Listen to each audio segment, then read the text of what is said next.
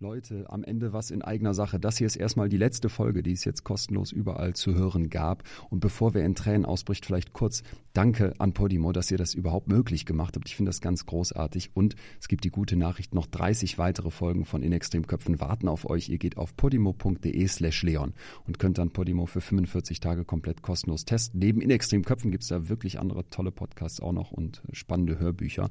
Und abgesehen davon bin ich ja jetzt ähm, die letzten Shows auf Tour. Da gibt es fast keine Tickets mehr, aber es wird demnächst eine neue Tour geben. Also vielleicht sehen wir uns nochmal live. Haltet Augen und Ohren offen. Und abgesehen davon mache ich ja noch den Podcast Betreutes Fühlen mit Atze. Also genug Chancen, dass wir uns wiedersehen. Wenn ihr Bock habt, podimo.de slash Leon, guckt da mal rein. 45 Tage kostenlos, könnt weitere Folgen hören. Und ansonsten bin ich auch immer Freund davon, dass gute Inhalte auch ein bisschen was kosten. Podimo ist echt nicht teuer und ich finde, das lohnt sich richtig. Abgesehen davon gilt hier zum Schluss wie immer bleibt mir gesund und gewogen. Vielen, vielen Dank für all das Feedback zu all den Folgen. Bis dahin, euer Leon. Das war der Abend, an dem er mich in unserem Mietshaushalt die Treppen runtergeprügelt hat. Er trug dabei nur Unterhose und da war mir auch klar, dass der Mann, der halt sonst wirklich wie aus dem Ei gepellt ging, eine Grenze überschritten hatte. Herzlich willkommen zur neuen Folge von In extremen Köpfen. Ich bin Leon Winscheid, Psychologe und Autor und treffe in diesem Podcast Menschen, die im Extrembereich der Psyche leben. Mir geht es darum, meine Gäste zu verstehen und vor allem möchte ich von ihnen und ihren Geschichten etwas lernen. Jenseits der Norm sind die Kontraste schärfer. Das heißt, man erkennt plötzlich Muster, die vorher verschwommen waren. Im Extremen verstecken sich Antworten auf Fragen, die man sich schon lange stellt oder noch nie getraut hat zu stellen. Und so bekommt man hier oft sehr unerwartete Impulse für die eigene Psyche. Heute treffe ich Antje Joel im Ausland über eine Schalte. Antje ist 54 Jahre alt und arbeitet als Journalistin und Autorin für die SZ, den Spiegel und die Zeit. Als junge Frau wird sie Opfer häuslicher Gewalt, und zwar von zwei Ehemännern. Darum geht es heute und deswegen vorab die Warnung vor gewaltsamen Schilderungen. Was würden wir machen, wenn uns ein Mensch, den wir lieben, plötzlich schlägt? Antjes Freund und späterer Ehemann prügelte auf sie ein, bis das Blut spritzte und trat mit Füßen nach ihr, selbst als sie schwanger war.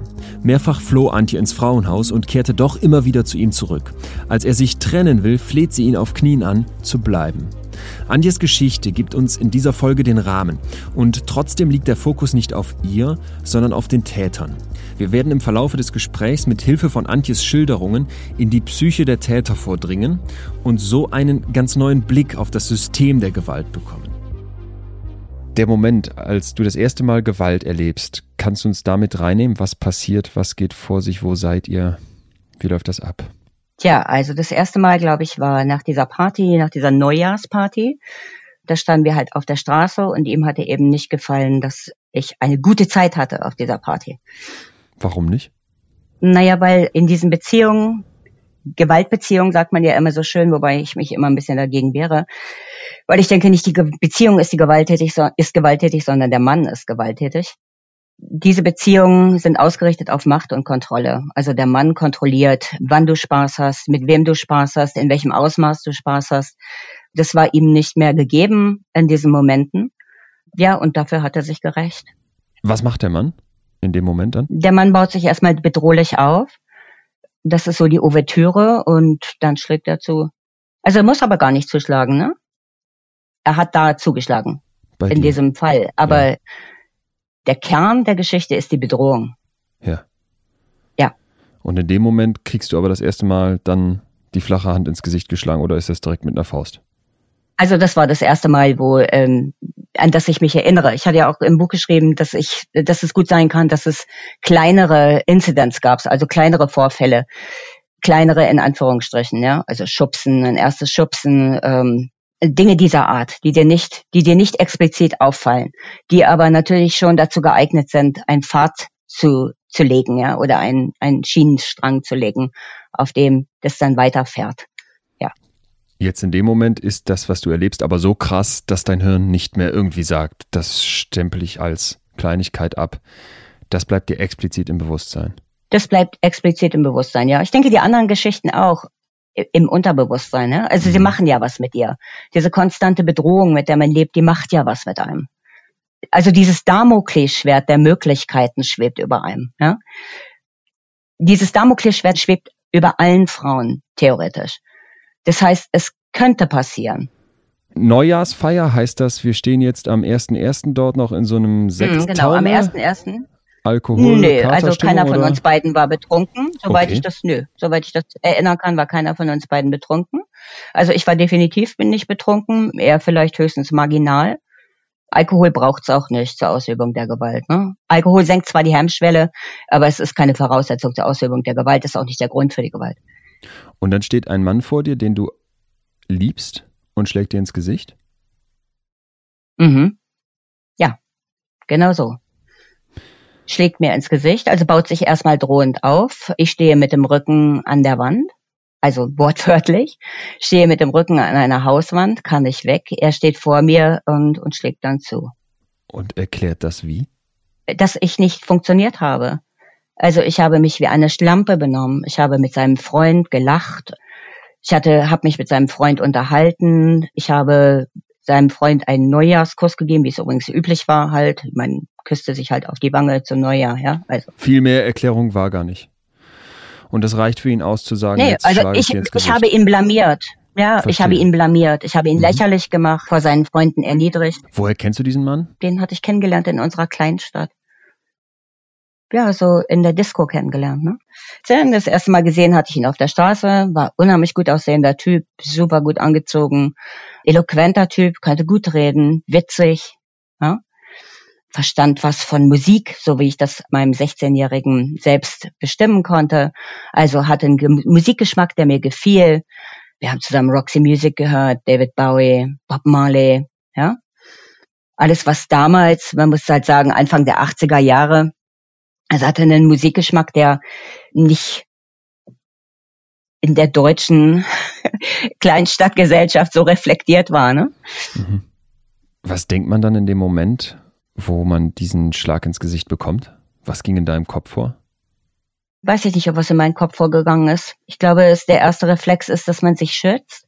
Also indem man die Hände hochnimmt. Ich weiß, dass ich halt so in mich zusammengesackt bin, also so mit dem Rücken an der Wand runtergerutscht bin. Ich glaube, das ist ein ganz normaler Reflex. Und ob ich viel gedacht habe, weiß ich nicht. Ja. Im, Im Nachhinein kommt es einem so vor, ne? Ist es, ist es eher Denken oder ist es eher Fühlen? Ja. Lässt sich das trennen? Oder, oder ist beides das Gleiche? Ja. Genau. Also bestimmt in diesem Moment war diese Situation, dass man nicht weg kann, dass man nicht raus kann. Und dass man nicht weiß, wohin man gehen sollte, selbst wenn man raus könnte. Wohnt ihr zusammen? Da noch nicht, nein.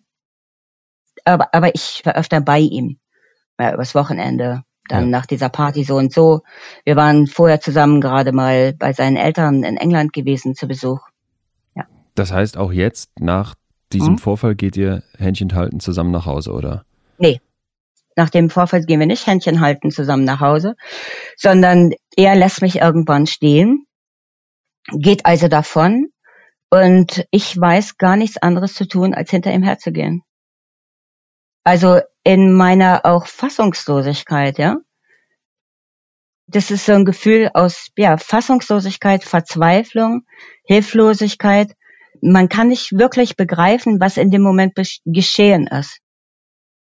Und man hat in dem Moment kein, oder ich hatte in dem Moment kein Konzept, damit umzugehen. Und ich glaube, das geht vielen Frauen so. Ja, das ist dieses, also eine Kollegin schrieb mir neulich, also ich sage meiner Tochter, wenn dich mal einer schlägt, dann, dann gehst du sofort. Und zwar gleich, auch wenn es nur eine Backpfeife ist. Erstens denke ich, die Formulierung nur eine Backpfeife ist schon entlarven, ja, Ja. auf ihre Art und Weise. Und ich kann dazu nur sagen, ich habe genau das Gleiche gedacht als junge Frau. Ich habe auch gedacht, wenn mich mal einer schlägt, da bin ich ja sofort weg. Ja, War unvorstellbar Sofort. für dich, dass dir sowas überhaupt passiert? na klar. Ich glaube, ich kenne keine einzige Frau, die mit einem Gewalttäter zusammengelebt hat, die sich gesagt hätte, okay, die ersten drei, vier Backpfeifen nehme ich hin, das erste blaue Auge auch, aber dann bin ich weg. Ja, also das ist ja Quatsch. Mit 16, was bist du da für eine junge Frau? Wie würdest du dich beschreiben? Rebelliös. Mhm. Mal habe ich meine Haare wie David Bowie getragen, zurückgekämmt, henna rot gefärbt. Ich lief in Bundeswehrhosen rum, die ich in zwei, das eine Bein schwarz gefärbt, das andere Bein lila gefärbt, habe mich mit Ketten gehangen, war so ein Late Punk, ja. Also in England war ja Punk schon längst over. Dann mal einen Hippie, hab so alles durchgemacht. Warst du eine starke Person oder versuchst du damit was zu kompensieren? Nö, das war mein Rebellentum gegen zu Hause. Also zu Hause war halt Katzenkopf, Sofakissen, ja. ja. Alles ganz ordentlich. Um Punkt sechs zu Hause sein. Nee, da habe ich gegen rebelliert, gegen, gegen Spießbürgertum und. Du hast das gerade angeschnitten. Ich kenne keine Frau, die dann sagt, ja, ich nehme die ersten Backpfeifen einfach so hin. Und eigentlich mhm. geht man mit dem Gedanken durchs Leben, bei sowas bin ich sofort weg so wie das deine Bekannte genau. ihrer Tochter riet. Warum bist du da nicht gegangen? Das scheint ja in vielen Köpfen die Vorstellung zu sein. Dann ist man ja sofort weg. Warum gehst mhm. du nicht? Also ich bin nicht gegangen, aus dem gleichen Grund, warum ähm, viele Frauen und wenn nicht die meisten oder alle Frauen gehen. Es gibt zwei Brüder in Wales, die halten Vorträge zu häuslicher Gewalt, speziell zu Zwang und Kontrolle. Coercive Control heißt es, ja. Das ist ein Muster, der Unterdrückung, dass jeder körperlichen Gewalt vorangeht. Leute setzen das halt oft gleich mit psychologischer Gewalt, das ist es aber nicht. Psychologische Gewalt ist nur ein Teil dieses Musters von Zwang und Kontrolle. Die sagen das halt ganz wunderbar, es sind Luke und Ryan Hart. Der Vater hat die Mutter und die Schwester umgebracht, ja. Und es gab vorher keinerlei körperliche Gewalt, aber es gab dieses Muster aus Zwang und Kontrolle in der Familie von dem Vater über, über den, über nicht nur über die Mutter, sondern auch über die Kinder. Die beiden haben, sagen das ganz wunderbar. Sie sagen, das System der Gewalt ist nicht darauf ausgerichtet, die Opfer wegzutreiben, sondern es ist darauf ausgerichtet, sie gefangen zu halten. Ja, also es ist schon vorher, vor den ersten Schlägen, wird ein solches Netz aufgebaut. Es sind Erniedrigungen, finanzielle Isolation, also ich war ja damals 16 und lebte so und so eigentlich noch grundsätzlich zu Hause, ja. Das kann man da noch nicht, denke ich, dazu zählen, ne? Ja. Aber grundsätzlich sind es soziale Isolation, finanzielle Isolation, permanente Erniedrigung auf sehr kleine, subtile Art und Weise, ja. Der Mann lacht über die Dinge, die die Frau macht, auf eine bestimmte Art und Weise, ja. Und selbst wenn also zum Beispiel mein, mein Stiefvater hat meine Mutter immer Speckmaus genannt. Meine Mutter stark übergewichtig, ja. Und das schien so liebevoll, aber ich glaube, es ist gar nicht liebevoll. Es macht etwas mit einem, ja. Es ist ja ein, eine permanente Erniedrigung auf einer ganz subtilen Art und Weise, aber diese Erniedrigung wird halt einem auch noch verkauft als etwas, als etwas Zugewandtes, als etwas Nettes. Das ist, das ist mein, mein Kosewort. Da hast dann das, was einen anzieht? Nein, ich glaube, das ist eine Verkehrung der Wirklichkeit, die stattfindet. Und an dieser Verkehrung der Wirklichkeit ist die Gesellschaft in großen Teilen beteiligt. Wenn du das jetzt so beschreibst, klingt das erstmal theoretisch sehr klar reflektiert für dich, aber damals als 16-jähriges Mädchen, als 16-jährige junge Frau in diesem Zwischenbereich, kannst du das da auch schon irgendwie einsortieren? Hast du irgendwie nee, Verständnis davon? Das hätte ich mir jetzt fast gedacht, nee. ja. Ja. Genau, als 16-jähriges Mädchen. Und ich denke, dass ich 16-jährig war, ist da gar nicht entscheidend. Also das geht 30-jährigen, 40-jährigen Frauen genauso, ja. Was ich verstehe ist, ich habe etwas falsch gemacht und dafür werde ich bestraft. Zu Recht. Also ich habe den Mann, ich habe zu Recht, ja. ich habe den Mann lächerlich gemacht. Ja. Ich habe mich, ich habe mich lächerlich ja. gemacht. Das sagt er ja auch. Er sagt ja nicht nur, du hast mich lächerlich gemacht, sondern du hast dich lächerlich gemacht, ja, indem du da rumgelacht hast und Spaß hattest, ja. Hast du eigentlich eine Ahnung, wie lächerlich du dann wirkst, ja? Und das macht was mit einem, ja. Und, und das ist das, was ich höre. Ich höre, oh Gott, ich habe mich lächerlich gemacht, ich habe ihn lächerlich gemacht, ich habe mich benommen wie eine Schlampe, ich bin das Letzte. Ja? Kein Wunder, dass ich hier was auf die Schnauze kriege. Das ja. heißt, er hat im Prinzip einen Acker gedüngt, dessen Ergebnis jetzt ist, dass er sich so verhalten kann und in deinem Kopf noch herrscht, ich habe ja den Fehler gemacht. Ja, sicher. Ich denke, von seiner Seite her, das ist kein bewusstes die Tatsachen verdrehen, sondern das ist seine Realität, in der er lebt, ja. Das ist eine Welt von, auf Englisch sagt man Entitlement. Ja. Eine Berechtigung. Er hat eine Berechtigung. Er hat eine Berechtigung, mich zu kontrollieren. Er hat eine Berechtigung zu bestimmen, wie ich mich zu verhalten habe, mir das vorzugeben, wie ich mich zu verhalten habe. Seine Wirklichkeit ist die Wirklichkeit. Also wenn er sagt, ich habe mich lächerlich gemacht und ich habe ihn lächerlich gemacht, dann ist das so. Er glaubt das. Also er hat ein Monopol auf Wirklichkeit und er hat ein Monopol auf Wahrheit. Glaubst du, ja. dass er diese perfiden Techniken dieses Vorbereitens, dieses Ackerdüngens in irgendeiner Weise bewusst einsetzt? Steckt da ein Plan ähm, hinter? Nee, das glaube ich nicht. Ich glaube, intuitiv weiß er, was passiert. Also wie er die Sachen einsetzen kann, weil er halt ja auch empfänglich ist für zwischenmenschliche Reaktionen. Ich denke, auf dieser Basis versteht er, was passiert, aber es ist nicht wie, er hat keine Landkarte im Kopf, also in welche Richtung er jetzt gehen muss, ja, um das und das zu bewirken. Aber es weißt ist du, ja total. Es ist ja, ja, interessant, dass obwohl er diese Map nicht im Kopf hat, obwohl er keinen kein Plan sich ausgeheckt hat, obwohl er wahrscheinlich auch nicht irgendwie psychologisch geschult ist, wie man einen Menschen brechen könnte und mhm. den gefügig machen könnte, um sowas dann nicht mit sich machen zu lassen, wollte ich fast sagen, ne? aber um sowas über mhm. sich ergehen zu lassen. Dass man das, das gleich, dass ne? man das so perfide hinbekommt, ohne sich damit wirklich mhm. auseinanderzusetzen, ist hochinteressant. Weil das zeigt ja, dass wir einerseits scheinbar ein Muster in uns drin haben, um dann zu sagen, ich bleibe in so einem Moment da. Ich laufe jetzt nicht weg, weil diese Person hat es hinbekommen, mich so an sich zu binden, mich so zu erniedrigen, dass ich gar nicht anders weiß, wie ich mich verhalten könnte. Und andersrum, aus Tätersicht, scheint es, scheint es ähnlich unklar abzulaufen und trotzdem so krass zu funktionieren. Mhm. Und ich glaube, das hat einfach was damit zu tun, dass wir eben auch diese Rollen gelernt haben, ja. Also, dass Männer haben einfach in unserer Gesellschaft ein Monopol auf Wahrheit und auf Wirklichkeit. Man sieht das in Vergewaltigungsprozessen immer wieder, ja. Und man sieht es auch in Prozessen über häusliche Gewalt.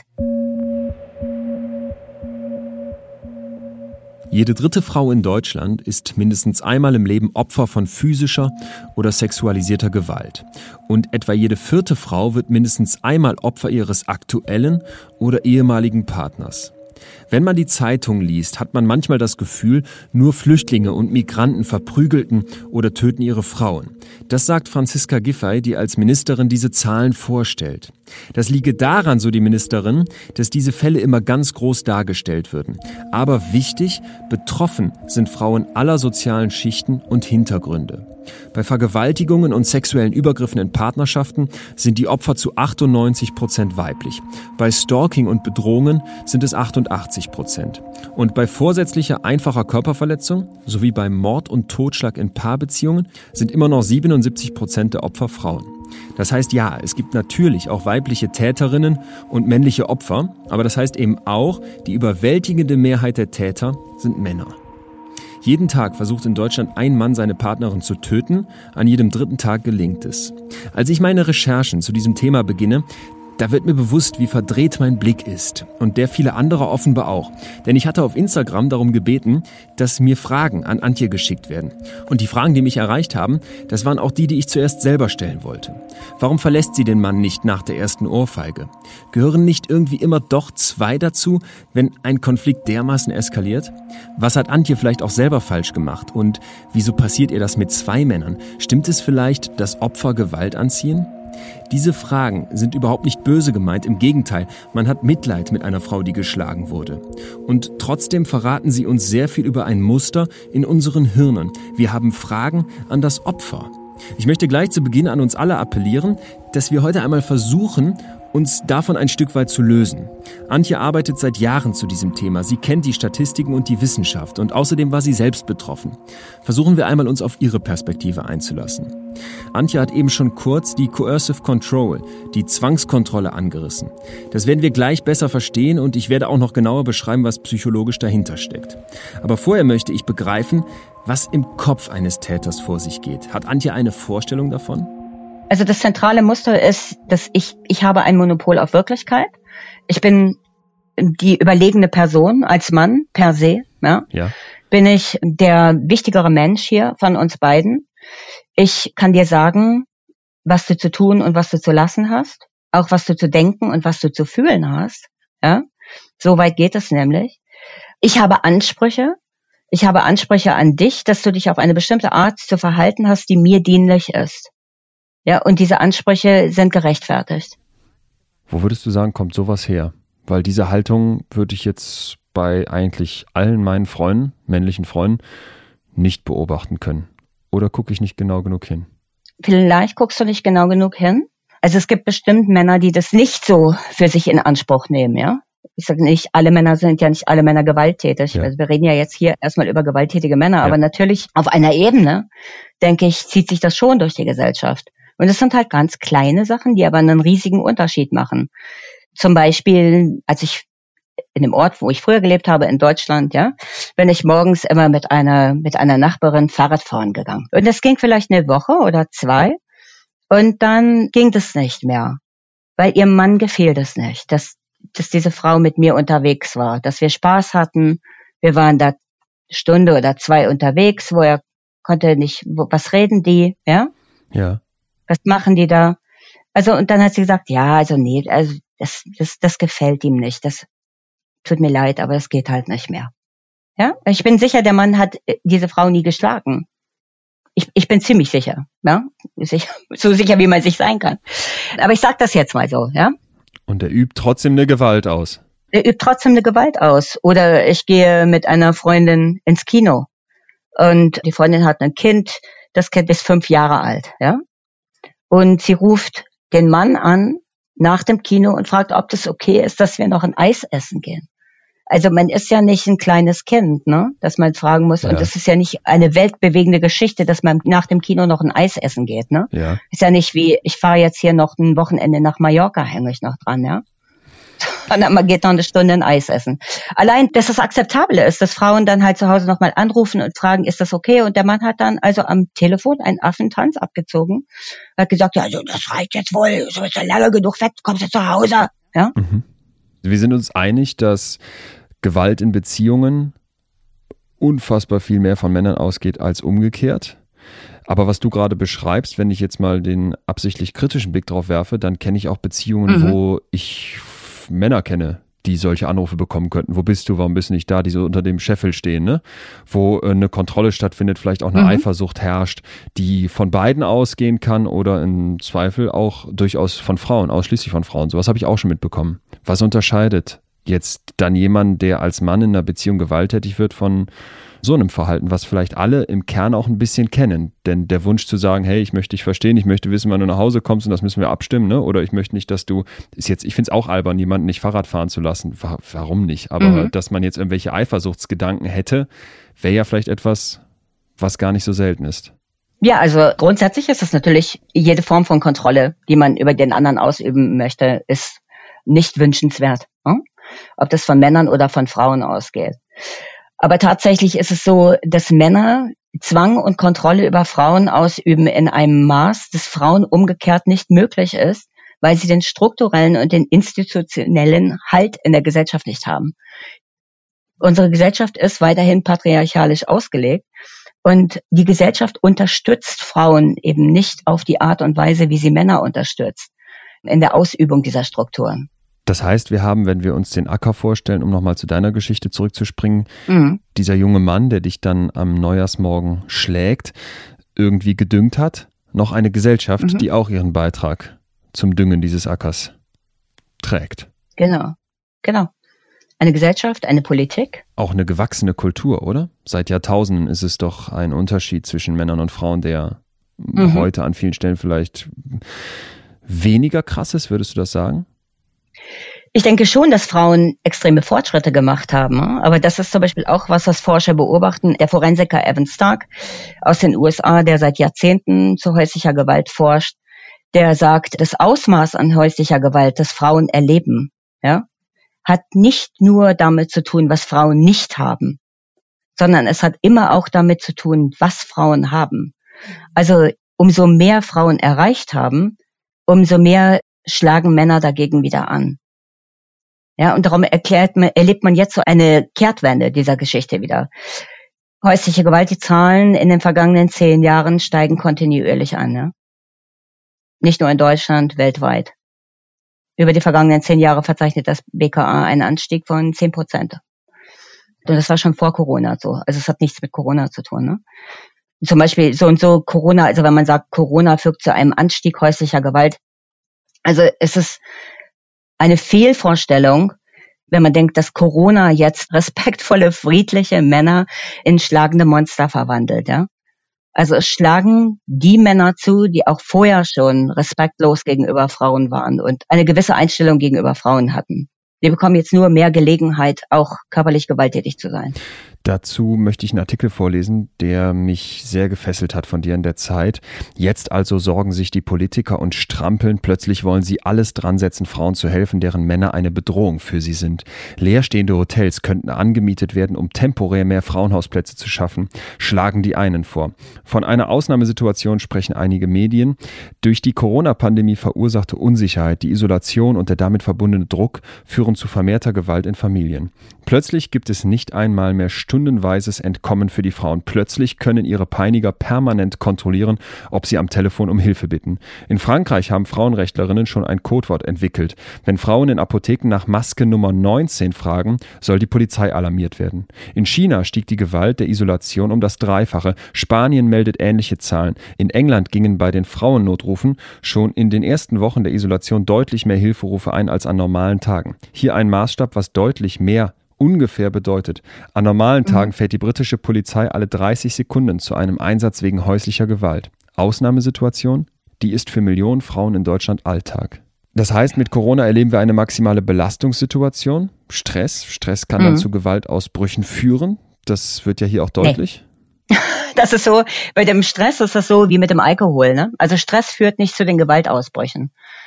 Es ist einfach nur, dass in dieser Situation haben die Männer mehr Gelegenheit, ihre Gewalt auszuüben. Also wenn du sagst, Stress führt zu Gewaltsituationen, dann ist es so eine psychologische Erklärung, die auf das Individuum bezogen ist, ja? ja? Also der Einzelne erfährt jetzt Stress, hat einen schlechten Tag und darum schlägt er zu. Aber du musst ja eine Grundhaltung haben, dass du denkst, du darfst zuschlagen, ja? Dass es okay ist dass es gerechtfertigt ist. Also diese Männer, die unter vermehrten Stress leiden, meinetwegen, die gehen ja nicht auf ihre Arbeitsstelle und schlagen ihren Arbeitgeber.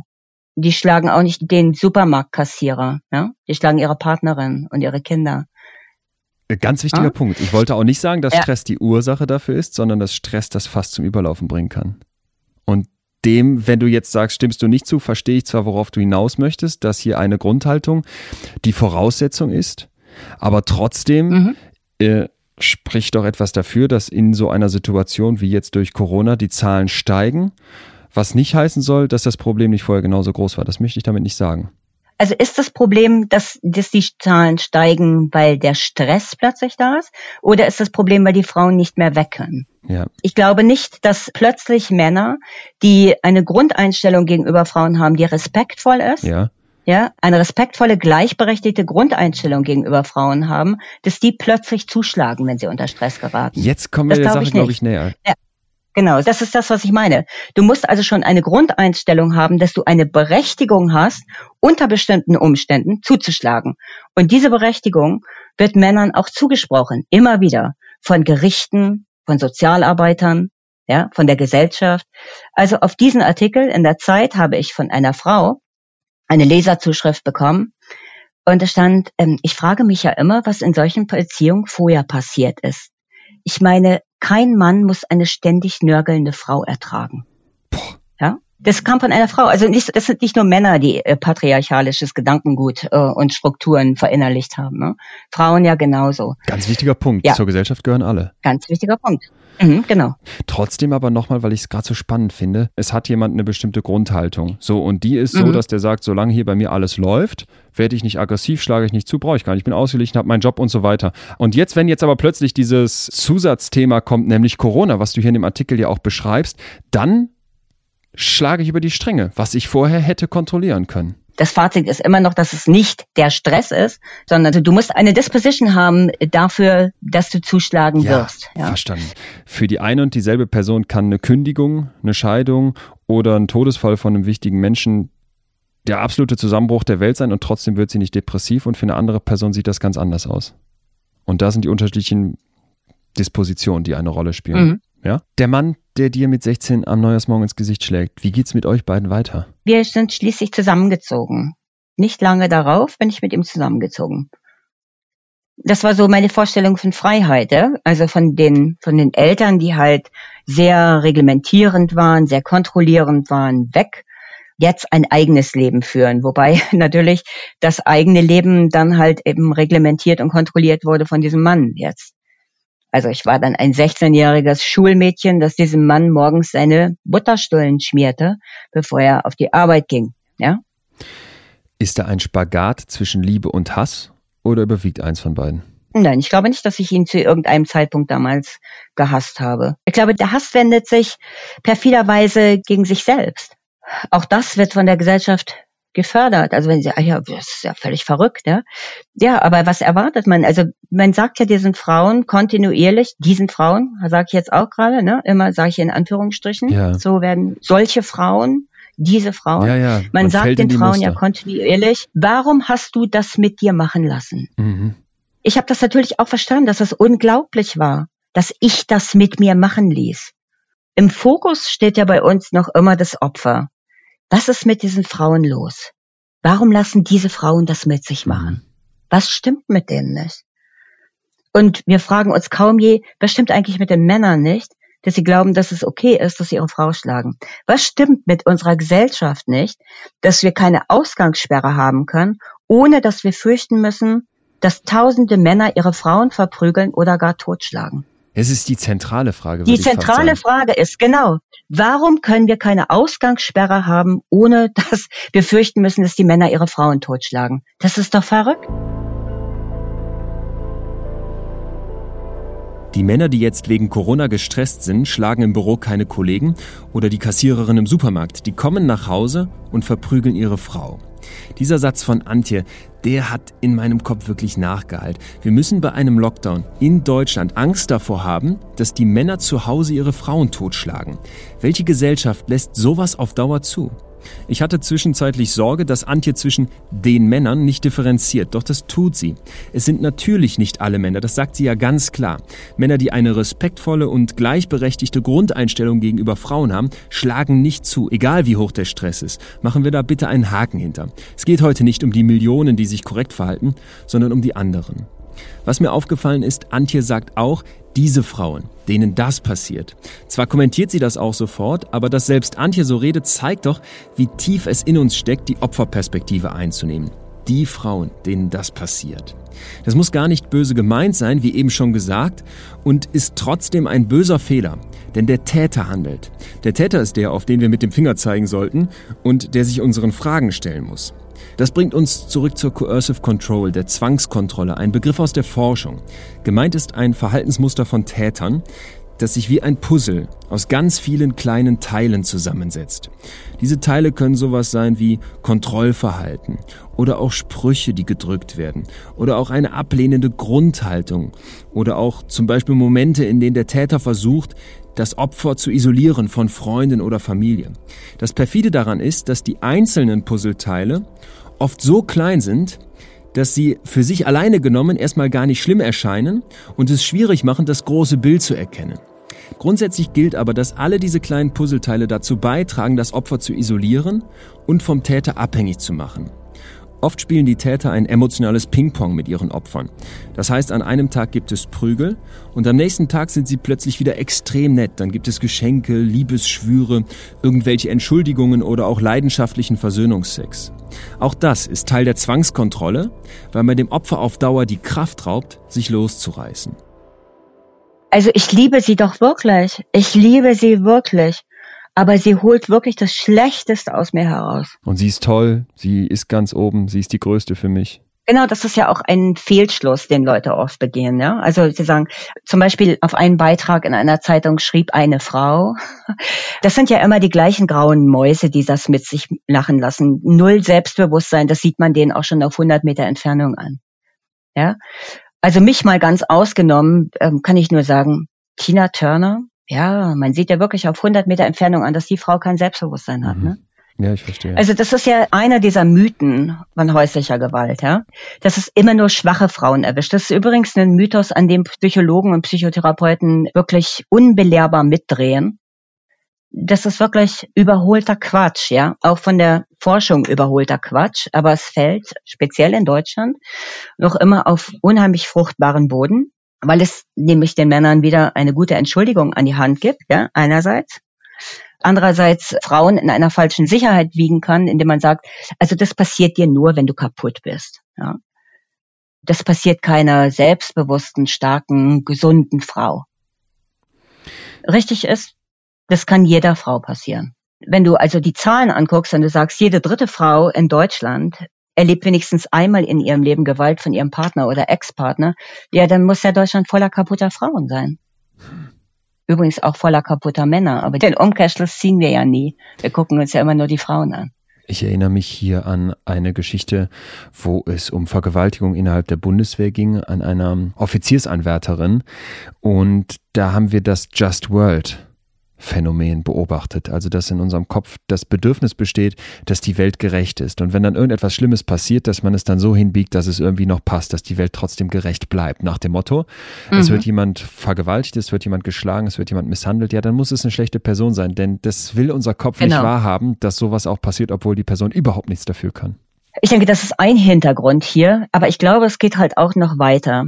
Also es ist nicht ein Fehlverhalten einzelner gestörter Männer, sondern es ist strukturell. Es zieht sich durch unsere Gesellschaft, es ist strukturell und es ist institutionalisiert. Der Hass gegenüber Frauen, das schlechte Behandeln von Frauen, was Männer machen, in Einzelfällen, darf dann nicht auf den Einzelfall runtergebrochen werden, sondern mhm. muss als Gesamtproblem betrachtet sein. Genau, und wenn du Frauen hast, das ist ja so und so, ich glaube, das ist eine sehr eingeschränkte Definition des Wortes. Also wenn du Frauen hast, erweiterst auf Geringschätzung ja. von Frauen. Ja? Man muss es größer machen, ja. Genau. Denn ich denke, das beinhaltet das Wort auch. Es ist nicht nur Frauenhass, es ist auch Geringschätzung, Erniedrigung, Entwertung. Eine Entwertung von Frauen auf allen Ebenen. Das sagt niemand so explizit, das steht in keinem Gesetz, das steht in keinem Erziehungsratgeber, das wird so gelebt. Unbewusst wabernd in der gesamten Gesellschaft, ja. Genau, und es wird vor Gerichten, ja, wenn zum Beispiel Femizide, also die Morde an Frauen durch Ex-Partner oder Partner begründet werden mit, sie wollte ihn verlassen. Ich kenne zahlreiche solcher perfiden Beispiele, irgendwelche Kleidungsstücke, die getragen genau. wurden, bestimmte Posts, die gemacht werden, wo du dich immer fragst, genau. wie kann genau. das überhaupt genau. jetzt Bei Vergewaltigung ist es genauso, genau. Du trennst dich irgendwann von dem Mann, der dich schlägt mit 16? Mhm. Wie schaffst du das? Du meinst die erste Trennung? Ihr habt euch mehrmals getrennt voneinander? Wie das so üblich ist. ja. ja. Ähm, bis zu siebenmal verlässt eine geschlagene Frau, ja, ist auch so ein idiotischer Ausdruck, bis zu siebenmal verlässt die Frau den Täter. Und bis zu siebenmal kehrt sie zu ihm zurück. Das hat man so herausgefunden. Das ist so ein Durchschnittswert, ja. Bis zu sieben Jahre braucht es, äh, bis sie sich endgültig von ihm trennt.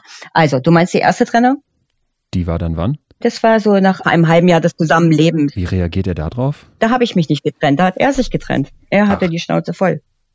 Mhm. Und du willst aber, dass es weitergeht oder wer kommt zurück? Gelaufen? Naja, ich war verzweifelt. Ich glaube, ich habe das im Buch so beschrieben, dass, dass jemand, der dich zu Boden getreten hat, über die vergangenen Monate schon, ja, der lässt dich auf einmal am Boden liegen und spaziert davon.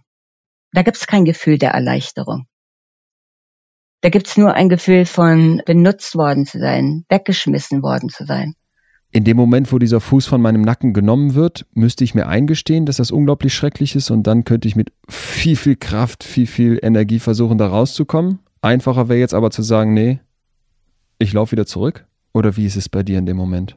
Ich glaube, dass Trennung grundsätzlich auch in nicht gewalttätigen Beziehungen immer eine Trennung auf Raten läuft, ja. Also es ist immer ein Prozess von sich entfernen, sich ja. wieder annähern, sich ein bisschen weiter entfernen, sich wieder annähern. Und genauso ist es auch bei Frauen, die mit Gewalttätern zusammenleben. Also später, wenn ich mich von ihm getrennt habe, also ich habe mich auch getrennt.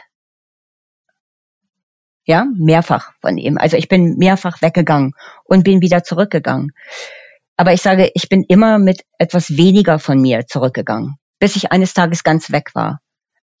Warum bist du ausgerechnet an jedem Tag gegangen? Ich denke, dass an jedem Abend war mir schon bewusst, dass mein Leben akut in Gefahr war.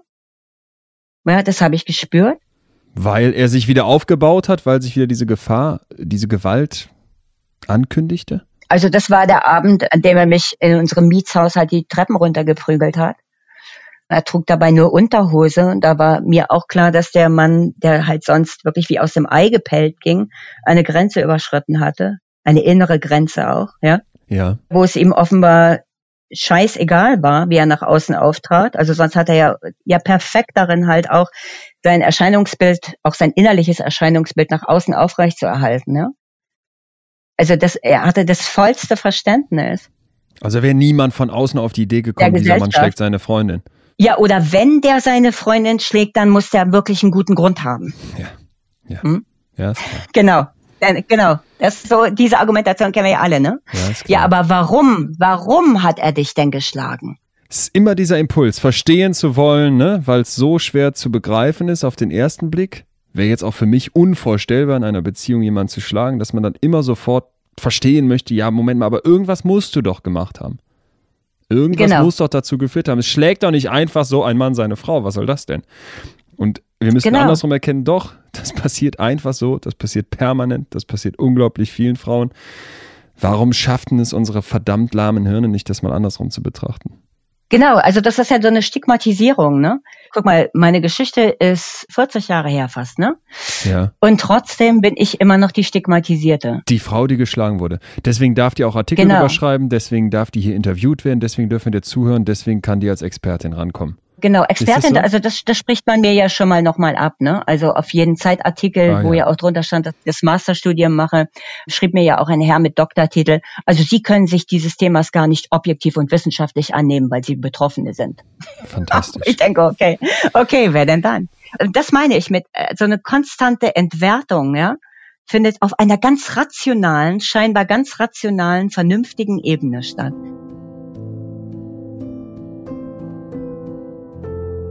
Antje ist 16, als ihr Freund sie das erste Mal an dem Neujahrsmorgen schlägt. Die Beziehung der beiden besteht ab diesem Zeitpunkt aber noch für sieben Jahre. Sie bekommen Kinder und heiraten und ihr Mann wird immer wieder aggressiv. Als Antje schwanger ist, kriegt sie zunächst eine Schonfrist, aber später wird ihr Mann sagen, ich war wohl zu gut zu dir, und dann prügelt er wieder auf sie ein. Von außen ist es vielleicht schwer nachzuvollziehen, dass ein Mensch in so einer Beziehung nicht davonläuft. Von innen, aus dem Kopf, der Psyche der Opfer, sieht die Sache vollkommen anders aus. Sieben Jahre nutzt der Täter für sich, um Antje mit Hilfe von Coercive Control an unsichtbare Ketten zu legen. Und diese Ketten sind unglaublich stark. Wenig fesselt einen Menschen so sehr wie die gefühlte Abhängigkeit zu einem anderen Menschen.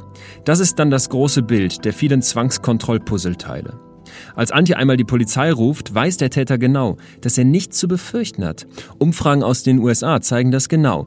Die Mehrzahl der Frauen, die die Polizei in akuten Gewaltsituationen anruft, tut das nicht, damit der Täter verhaftet wird. Der Anruf ist ein Hilferuf auf der einfachsten Basis. Die Frauen wollen, dass die Beamten dem Terror ein Ende machen. Sie wollen, dass die Beamten den Mann beruhigen, ihm ins Gewissen reden, ihm Grenzen setzen. Sie wollen diesem Mann, den sie lieben und fürchten, nicht länger alleine gegenüberstehen.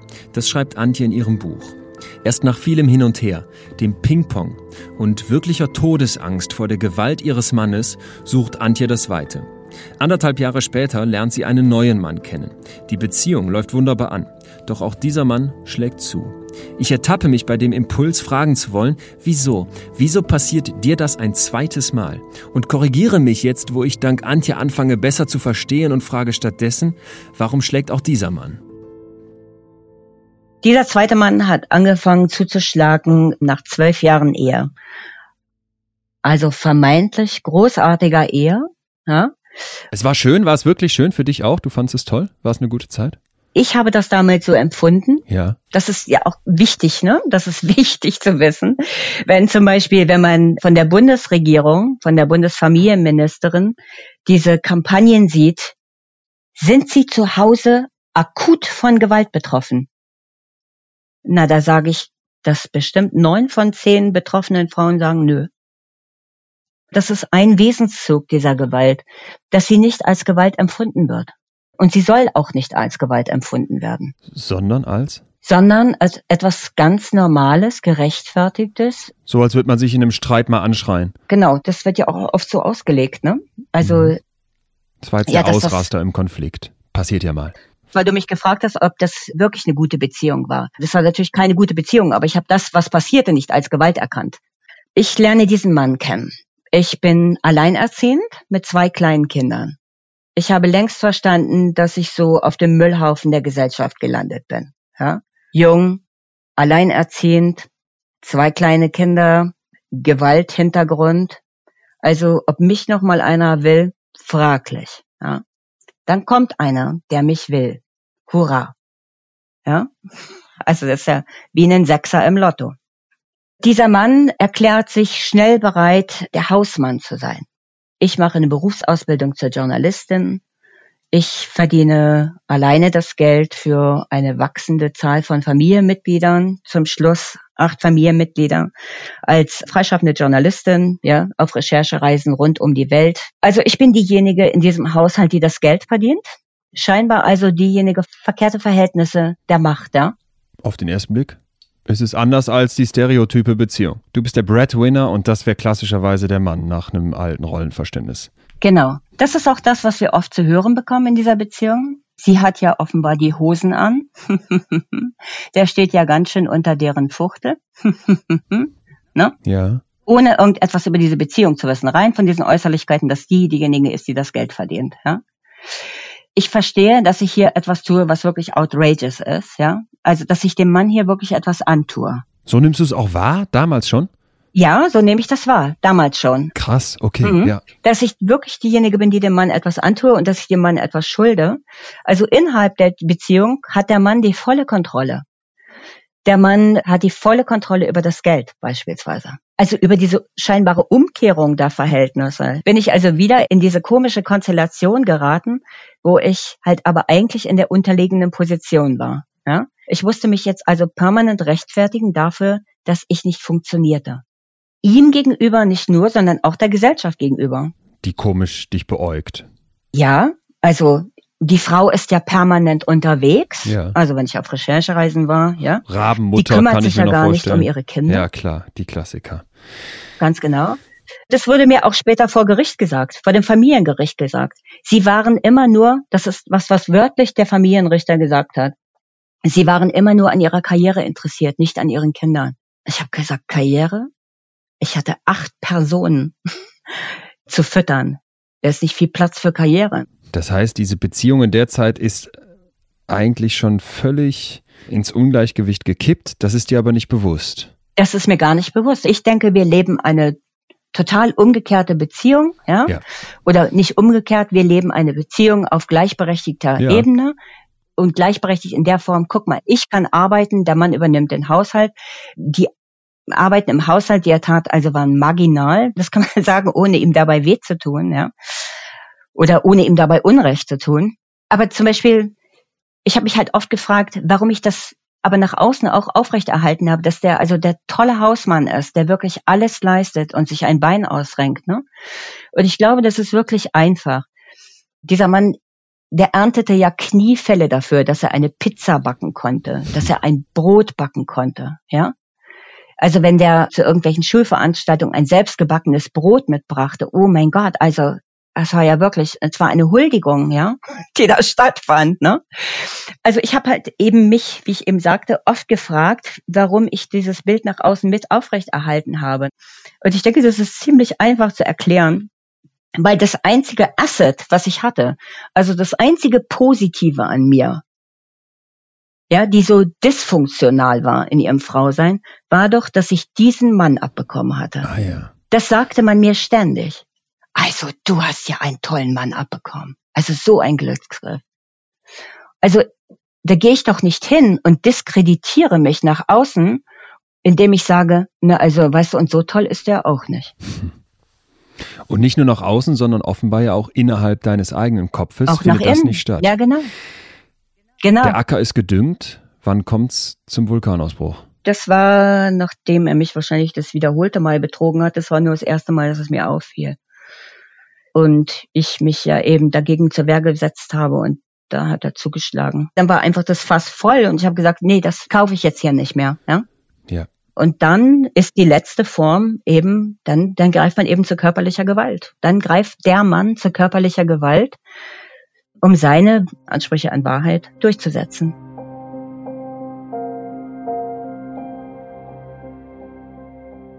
Die Statistiken zeigen also eindeutig, dass Gewalt Frauen aller sozialer Schichten, Ausbildungsgrade, Persönlichkeiten und Altersstufen treffen kann. Wenn wir hören, dass jede dritte Frau einmal in ihrem Leben zum Opfer wird und uns diese Zahl hoch vorkommt, dann sollten wir uns fragen, ob wir vielleicht bislang nicht genau genug hingesehen haben oder manches vielleicht sogar nicht wahrhaben wollten. Prügel, eine ganz gewöhnliche Geschichte häuslicher Gewalt. So heißt Antjes Buch, das ich euch sehr empfehlen möchte, weil man beim Lesen wirklich merkt, wie die eigenen Muster im Kopf hinterfragt werden. Aus psychologischer Sicht sind doch genau das die besonders spannenden Momente, in denen unser Hirn eben beginnt, sich selbst zu begreifen und dabei Fehler entdeckt, die es bisher gemacht hat. Während Antje erzählt, spüre ich immer wieder diesen Impuls, ihr widersprechen zu wollen. Ist sie nicht zu pauschal mit ihren Aussagen? Trägt die Gesellschaft wirklich so eine große Mitschuld?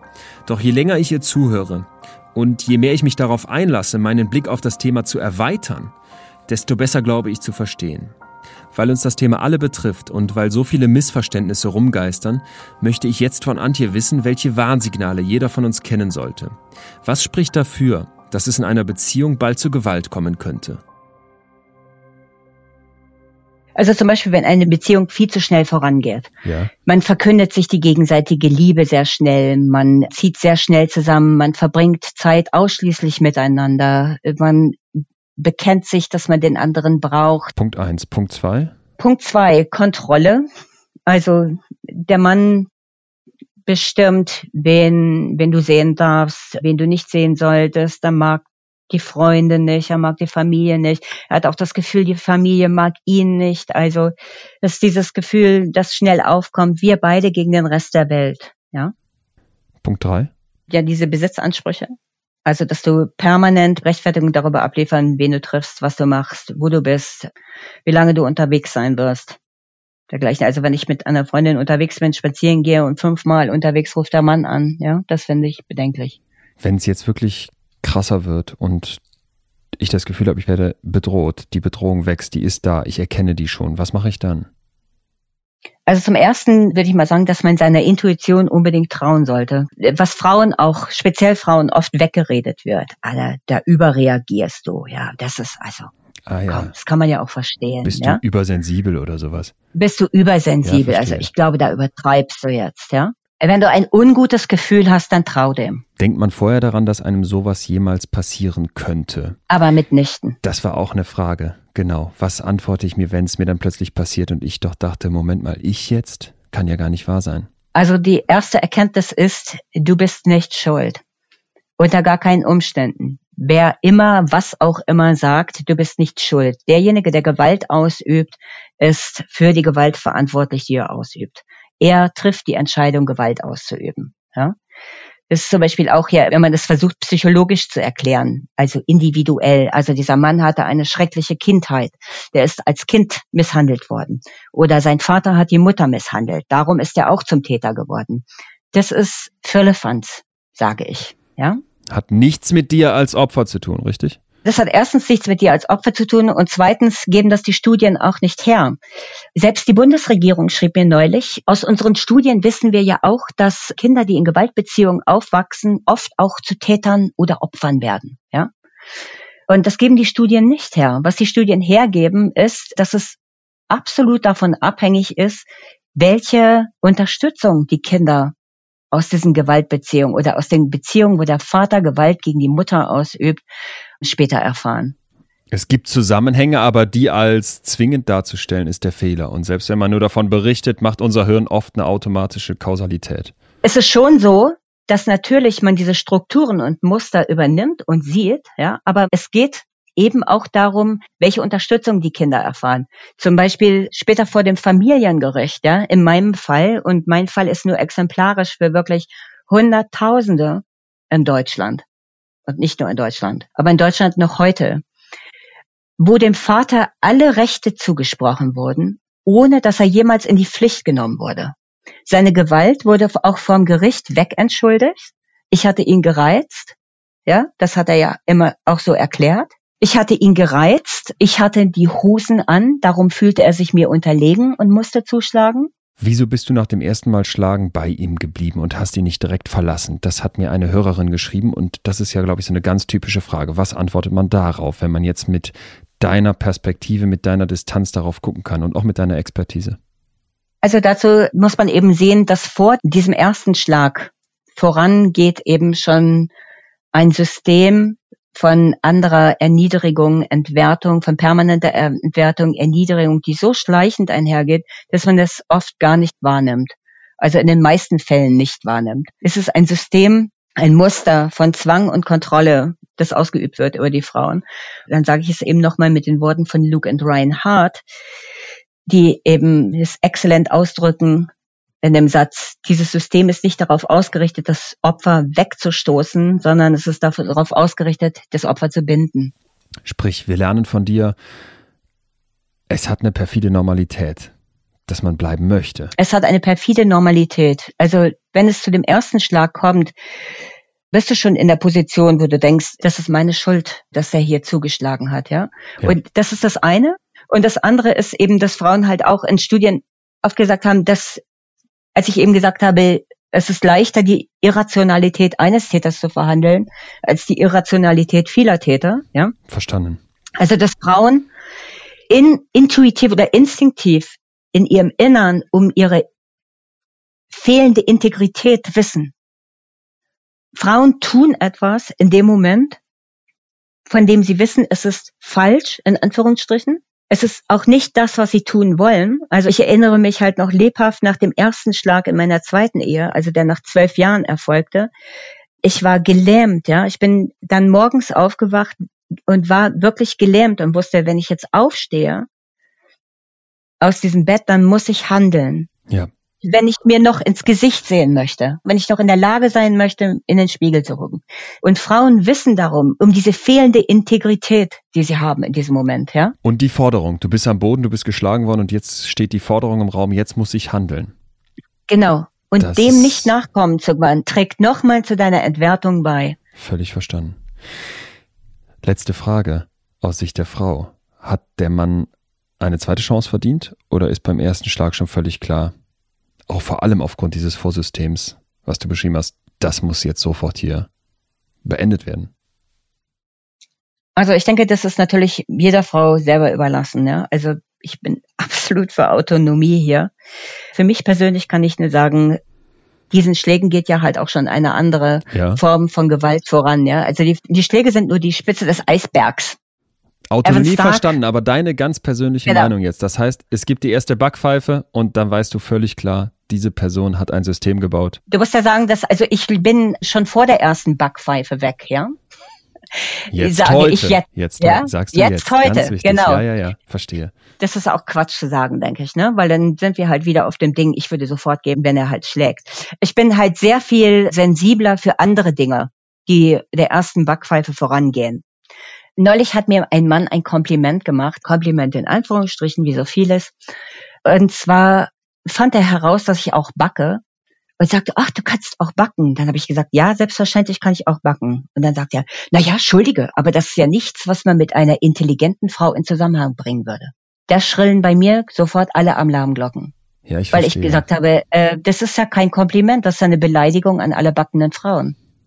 Als Frau, was kannst du uns, die selber erlebt hat, die sich unglaublich viel mit der Forschung beschäftigt, die viel dazu schreibt und arbeitet, die mit vielen Betroffenen spricht. Was kannst du uns sagen, was Hoffnung macht? Was kann ich tun? Wie schaffe ich es, die Kraft zu finden, um da rauszukommen? Also erstens denke ich, dass die erste Botschaft ist eben, du bist nicht schuld. Ja. ja? Sondern derjenige, der die Gewalt ausübt, ist schuld. Das nimmt viel Druck von den Schultern, oder? Das nimmt unheimlich viel Druck von den Schultern. Und zweitens ist es halt auch, dass man sagt, du bist nicht allein. Ja. Weil diese Isoliertheit ist ja ein Punkt, an dem die Täter ansetzen, ja, beziehungsweise sie isolieren die Frauen und ihre, die Isolation der Frauen macht sie eben verwundbar. Ja. Aber für die Frauen zu sehen, es sind Millionen von uns. Ich bin hier nicht die einzig Dove und alle anderen kriegen es gebacken. Ich denke, das ist ein entscheidender Faktor. Und natürlich brauchen wir im Nachhinein eine wirkliche Unterstützung für die Frauen. Also unbenommen ist doch, dass wir mehr Frauenhäuser brauchen und Frauennotrufe und mehr Geld dafür. Aber es darf nicht dabei bleiben. Wenn wir also nur auf Symptombehandlung abstellen, ja, wenn das das Einzige ist, worin wir finanzieren. Ja, genau. So und wenn mir Forscher aus Deutschland schreiben, die wenigen Forscher, die es gibt, dass ihre Forschung immer stiefmütterlicher behandelt werden, also immer weniger finanziert werden von der Bundesregierung, dann ist es dieses Hilfspaket eine unglaublich faule und selbstgefällige und für die Frauen potenziell tödliche Politik. Jetzt drehen wir die Perspektive. Uns hören viele tausend Männer zu. Die Wahrscheinlichkeit ist also maximal, dass da Täter dabei sind und die Wahrscheinlichkeit ist riesig, dass welche noch zu Tätern werden. Wir als Männer, worauf können wir achten? Was sollten wir wissen? Und was sind vielleicht auch für uns selber Frühwarnzeichen? Also zum Beispiel, wenn man die, die Mythen, die es um häusliche Gewalt gibt und die, also ich sagte ja schon, wir haben so ein sehr folkloristisches Bild häuslicher Gewalt, ja. Wenn man an diesen Mythen festhält, wenn man die glaubt, wenn man die mitfördert, häusliche Gewalt, Vergewaltigung. Frauen sind selber schuld. Frauen, die sich mit diesen Männern abgeben, man sagt ja oft, die hat sich einen Schläger gesucht, ja. Nichts ist ferner der Realität. Keine Frau sucht sich einen Schläger. Dieser Mann, den sie kennengelernt haben und mit dem sie eine Beziehung eingegangen sind, der entpuppt sich später als Schläger. Also das muss ich mir klar machen. Das gibt's nicht. Das wäre der erste Mythos. Was sollte ich noch wissen? Dass Frauen und Männer gleichberechtigt sind. Das ist, glaube ich, so ein bisschen die zentrale ja, Botschaft, oder? Ich glaube gleichwertig. Genau. Ja, ich glaube, ja. gleichwertig ist das bessere Wort. Ja. Also weil wirklich eine permanente Entwertung von Frauen auf gesellschaftlicher Ebene ja auch stattfindet. Dieser Begriff häusliche Gewalt ist ja schon an sich ein Mythos, weil häusliche Gewalt ist nicht häuslich. Die ist so wenig häuslich wie andere Formen der Gewalt gegen Frauen, die alltäglich sind, wie beispielsweise eine notorische Unterbesetzung in sogenannten Frauenberufen, eine Unterbezahlung, schlechtere Bezahlung für gleiche Arbeit gegenüber Männern. Und dann haben interessanterweise die Kollegen beim Tagesspiegel mir geschrieben, diesen Absatz würden wir gerne rausnehmen, weil das ist ja nicht, was wir als Gewalt verstehen. Ich wollte gerade sagen, es ist hochinteressant, wie weit du den Gewaltbegriff bewusst fasst, genau. um uns nochmal vor Augen zu führen, es ist auch ein System, das diesen Acker mitdüngt. Genau. Und dann habe ich gesagt, nee, den Absatz bitte drin lassen, weil das ist nämlich genau das Problem, dass wir Gewalt so unheimlich eng fassen. Und erst alarmiert sind, wenn zugeschlagen wird, ne? Und vorher nicht gucken. Genau, ja, genau. Verstanden. Wir haben dieses Bild von körperlicher Gewalt und alles, was vorher ist, interessiert uns nicht. Das muss es aber. Stark sagt, wenn Sie auf körperliche Anzeichen für häusliche Gewalt warten, und zwar nicht nur schwere körperliche Anzeichen, sondern überhaupt körperliche Anzeichen, dann werden Sie 98 Prozent der Fälle übersehen. Und jetzt lese ich dir mal die Definition von Gewalt vor. Das ist die Macht und das Befugnis das Recht und die Mittel, über jemanden oder etwas zu bestimmen, zu herrschen. Indem wir Frauen schlechter bezahlen als Männer, indem wir ihre Arbeitsbedingungen schrecklich machen in typischen Frauenberufen, ja? Indem wir ihnen nicht erlauben, nicht wirklich die Möglichkeit geben, in verantwortungsbewussten, gut bezahlten Positionen zu sein. Also CEOs in Deutschland sind, glaube ich, 13 Prozent. Damit steht Deutschland Ein auf Bruchteil. einer Stufe. Ja, sind Frauen, ja. Auf einer Stufe mit Indien und der Türkei. Ja, also es ist nichts, wo man sich auf die Schulter klopfen könnte. Mit solchen Maßnahmen haben wir die Macht und das Befugnis, über Frauen zu herrschen. Man spricht ja von Gewaltenteilung wenn man einen Staat mhm. beschreiben möchte. Und es ist interessant, wie viel weiter genau. hier Gewalt gefasst wird. Nämlich es gibt die Legislative, die Exekutive, die Judikative. Alles, was unser Leben ausmacht, wird hier dem Gewaltbegriff untergeordnet. Mhm. Aber wenn man sagt, Gewalt gegen Frauen findet auf anderen Ebenen statt als auf der Backpfeife, dann will eine Redaktion das plötzlich rausstreichen, weil das nicht spezifisch genug ist. Und ich denke, das ist genau unser Fehler und das ist genau, warum wir scheitern, warum sich die Zahlen nicht ändern, außer dass sie halt wieder steigen. Ja? Also dass sie die Zahlen Kann ich als Mann auf meine Freunde, auf andere Männer einwirken? Ja, unbedingt. Also wenigstens temporär, wenn zum Beispiel über Frauen abwertend gesprochen wird, wenn Vergewaltigungswitze gemacht werden oder Witze über Frauen im Allgemeinen. Auf jede Art und Weise, auf die Frauen entwertet werden. Also wenn Männer, die dabei stehen, nicht lachen oder auch nur schweigen, sondern sagen, was ist so unglaublich scheiße. Weil auch Männer, die solche Bemerkungen machen, sind auf den Beifall ihrer Peer Groups angewiesen. Und wenn dieser Beifall ausbleibt, dann hat das einen entscheidenden Effekt. Antje, ich merke die ganze Zeit, wie sich meine, wie soll ich das sagen, Brust immer weiter zusammenzieht und das wirklich mir ein ganz schönes Päckchen auf die Schultern mitgibt, was du erzählst. Ich habe mehrfach gedacht, hey, wir müssen doch irgendwie die positive Kurve kriegen und einen guten Ausblick geben. Aber ehrlich gesagt finde ich, das, was du mir hier mitgibst, dieses Wachrütteln, dieses in die Verantwortung nehmen, dieses den Blick weiten, dieses Hingucken, auch wo es nicht schön ist, ich glaube, das ist gerade das, wo wir stehen und wo wir eigentlich dran arbeiten müssen. Ich habe viel, viel Positives mitgenommen an den Momenten, wo du beschrieben hast, worauf kann ich achten und vor allem verstanden, dass es ein riesiges System ist, von dem ich ein Teil bin. Als Mann, als Frau, als Gesellschaft. Mhm. Und dass dieses System mit daran wirkt, dass Einzelpersonen dann zuschlagen. Was auch immer wieder so in mir aufkam, war so dieser Impuls, ja, aber sind ja nicht alle Männer so und Vorsicht und das verurteilen wir nicht viel genau. zu schnell. Da sind wir mhm. uns beide, glaube ich, völlig einig. Es wäre jetzt für mich fast trivial, darauf einzugehen. Ich habe unglaublich viel von dir mitgenommen. Genau, also ich möchte halt dazu sagen, wir reden hier ja nicht über die Männer, ja. Wir reden über gewalttätige Männer. Oder wir reden über Männer, die Frauen verachten oder Frauen entwerten. Oder wir reden auch über Frauen, die Frauen verachten und Frauen entwerten. Hochspannend und gleichzeitig hochbelastend. Also ich kann nicht anders sagen, als dass ich mit einem ganz schönen Päckchen hier aus so einem Gespräch rausgehe, weil ich verstanden habe, welche Verantwortung das gesamte System trägt. Und es war sehr, sehr interessant, dass du mit so vielen Mythen aufgeräumt hast und mir einen völlig neuen Blick auf das Thema gegeben hast. Und ich hoffe, vielen, vielen da draußen geht's genauso. Und vor allem, dass wir vielleicht an den Momenten, wo man jetzt gerne was erwidert hätte, wo man gesagt hätte, das sehe ich aber ein bisschen anders. Oder es sind ja eben nicht alle Männer. Und es kann doch auch mal so sein. Und bist du da nicht zu pauschal? Oder muss man da nicht doch nochmal einen anderen Blick drauf werfen? Klar, mag sein. Es gibt bestimmt nicht die Möglichkeit, jetzt hier alles zu beleuchten. Aber vom Grundsatz her zu sagen, da ist ein System, das mitwirkt und lass uns bitte mal die Perspektive wegnehmen von der Frau, die etwas falsch macht, die wen anzieht, die zweimal geschlagen wird, die ja irgendein Verhalten an den Tag gelegt haben muss, hin zum Täter. Das finde ich ist ein ganz, ganz zentraler Perspektivwechsel. Vielen mhm. Dank, dass du den heute mit uns geteilt hast. Also ich freue mich, wenn ich etwas bewegt habe.